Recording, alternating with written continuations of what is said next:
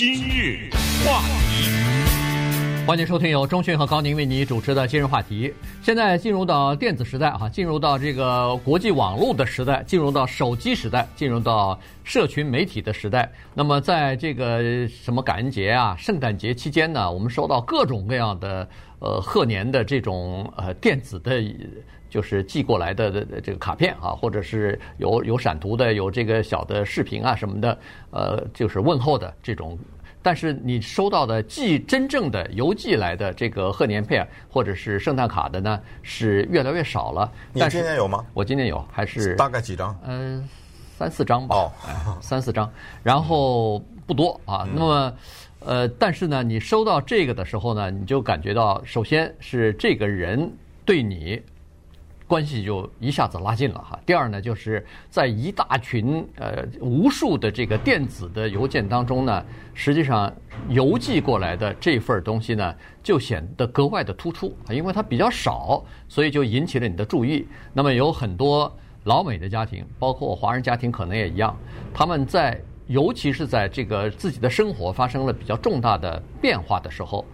他会发这张照片，所以呢，你看这个照片呢，有的时候可以看出来很多，他并没有解释，他并没有文字说明，但是可以看出他身边的变化和可能他生活当中出现的些许改变。对，俗话说这个一图顶千字嘛，或者等顶千文嘛，就是在这里。所以呃，大家看美国的新闻报道，当然全世界也都是一样。你注意一下，在国际网络之前全是印刷的嘛，报纸。一般的来说，有两种办法吸引你的注意力，一个是把那个字印的斗大啊，嗯，那个叫什么突发性什么什么斗大，还有就是照片，呃，人的眼睛肯定跟着图走，呃，这是肯定的，呃，所以解释解读一张图片，那确实蛮有意思的一件事情。呃，刚刚过了圣诞节，昨天嘛，对不对？对，也跟大家汇报一下，呃，昨天我们南加州，我不知道北加州怎么样。度过了一个风雨交加的圣诞节，是吧？对，那，确实是，温度降得也很低，雨下得也很大，风刮得也很大。但是呢，毕竟啊，是一个重要的节日。在这个节日之后的第二天，今天我们又来上班，坐在这个播音间里呢，跟大家来分享我们对于美国文化的观察啊和一些思考。其实我和高宁一样，都是来到美国以后，我相信这句话能够引起广泛的共鸣。尤其是早年来到美国的人啊，现在可能已经，啊，很世界已经特别的同化了啊，那就是有文化冲击。这要数的话，我觉得数个两三百是很轻易的。其中之一就是这个卡片，我都不觉得我们在来美国之前写过这玩意儿，你知道吗？是，你知道这种卡片，我说的不是电子卡，那个年代没有电子卡，我说的这种卡片是特别大的美国的一个文化，不是圣诞节啊。生日，什么人家生病了，祝他康复的。嗯，对。你就是到那个超市里面，你看，那这一堵墙全是你，你能想出来的各种各样的幽默的，对，什么呃，我想你了，呃，什么之类，就你你就想吧，甚至还有道歉的，嗯啊，I'm sorry，什么什么这种，对，呃，这种的啊。然后呢，你想一想啊，要想让这一张卡发生的话，它背后牵涉到，它要不要有一个人设计？他要不要有摄影师？很多都是照片啊，对不对？你要付给他钱吧？那那里面有版权。他要不要有人画画？那很多是画呀，有的是漫画幽默的，还有的是画的风景啊什么的。他要不要人写文案？里面呢写的很优美啊，对不对？对。同时呢，他要不要有印刷和出版等等？这就是一大的工业。这个工业如此之大，他养肥了一家公司叫 Hallmark。嗯。Hallmark 那到了这百年老公司了啊，就是一九一几年的一个老公司。那到后来，它已经有电视自己的电视频道了啊，都已经发展的这么大。还有一个东西和节日相关的，也是文化冲击，那就是包礼品的那个 gift wrap，就是那张纸。嗯，这东西要说能说很久，今天不去讲它。就是说这些都是文化冲击。那么反过来，我们再看所谓手写的信也好，或者是卡也好，在美国呢。我们那个年代有一种东西叫 newsletter，我相信你可能也收到吧。嗯，就是每到了圣诞节左右的时候，那不是一张卡了，嗯，那是一封信，很多的时候是打字机打的。我没记得那个时候还有电脑呢啊，打字机打的。哦，我们家在过去这一年，呃，我的大儿子怎么样了？小女儿怎么样了？我们家去了什么地方旅游了？再附几张照片。然后我们家那个小狗那个 Spuddy 怎么样了？我们家那只猫，呃，什么花花怎么样？对，呃，附上照片，详细的给你汇报。这个叫 newsletter。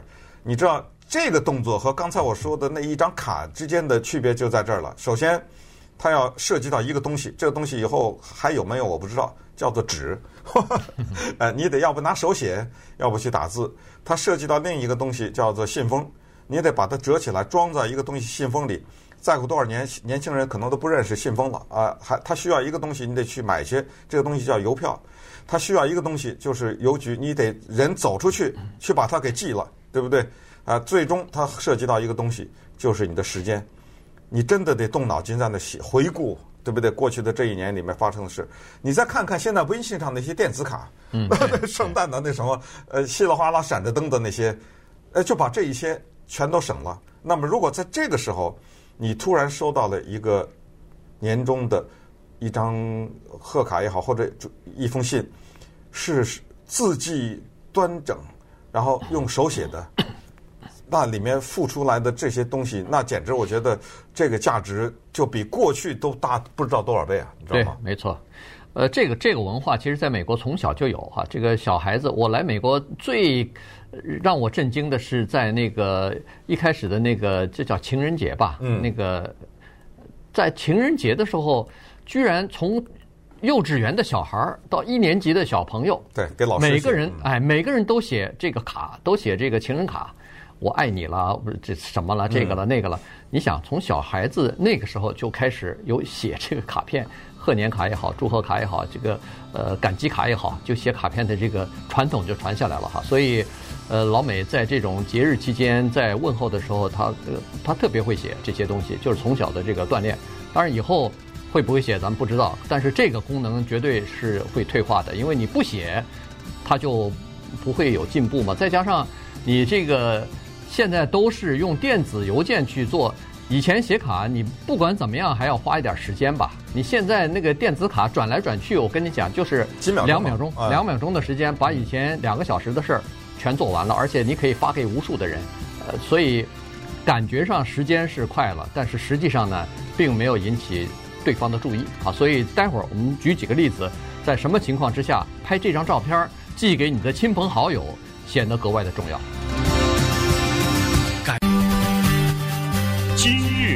话题，欢迎继续收听由钟迅和高宁为你主持的今日话题。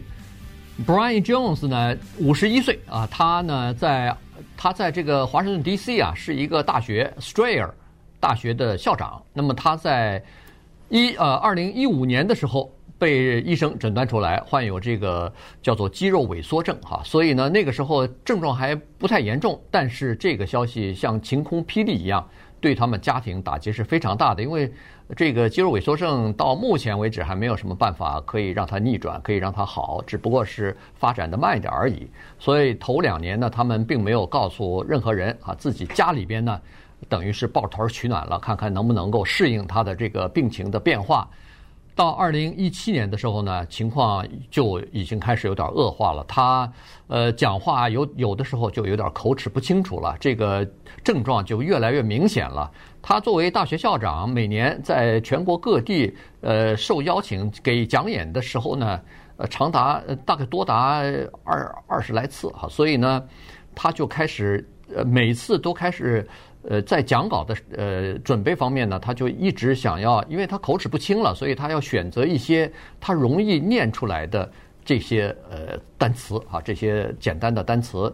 这个时候呢，他没办法了，就告诉校董会，告诉行政部门说他的这个病已经到了可能会影响工作的程度了，那么就请了长假，呃，就是长病假，就开始休息。嗯，呃，这个就是接下来。